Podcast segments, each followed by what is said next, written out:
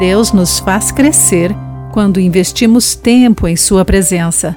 Olá, querido amigo do Pão Diário, bem-vindo à nossa mensagem de esperança e encorajamento do dia. Hoje vou ler o texto de James Banks com o título Orando e Crescendo. Quando a esposa de um amigo adoeceu, ele precisou se aposentar mais cedo para cuidar dela.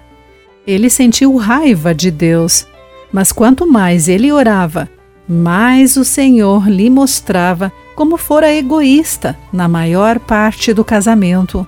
E confessou: Ela está doente há dez anos, mas Deus tem me ajudado a ver as coisas de outra forma. Agora, tudo que faço por amor a ela também faço por Jesus. Cuidar dela se tornou o meu maior privilégio. Às vezes, Deus responde nossas orações, não nos dando o que queremos mas nos desafiando a mudar. Quando Jonas sentiu raiva de Deus por ter poupado a cidade de Nínive, Deus fez com que uma planta lhe protegesse do sol e depois a fez murchar. Quando o profeta reclamou, Deus respondeu: Você acha certo ficar tão irado por causa da planta?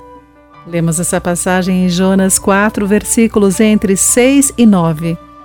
Focado em si mesmo, Jonas insistiu que sim, mas Deus o desafiou a pensar nos outros e a ter compaixão.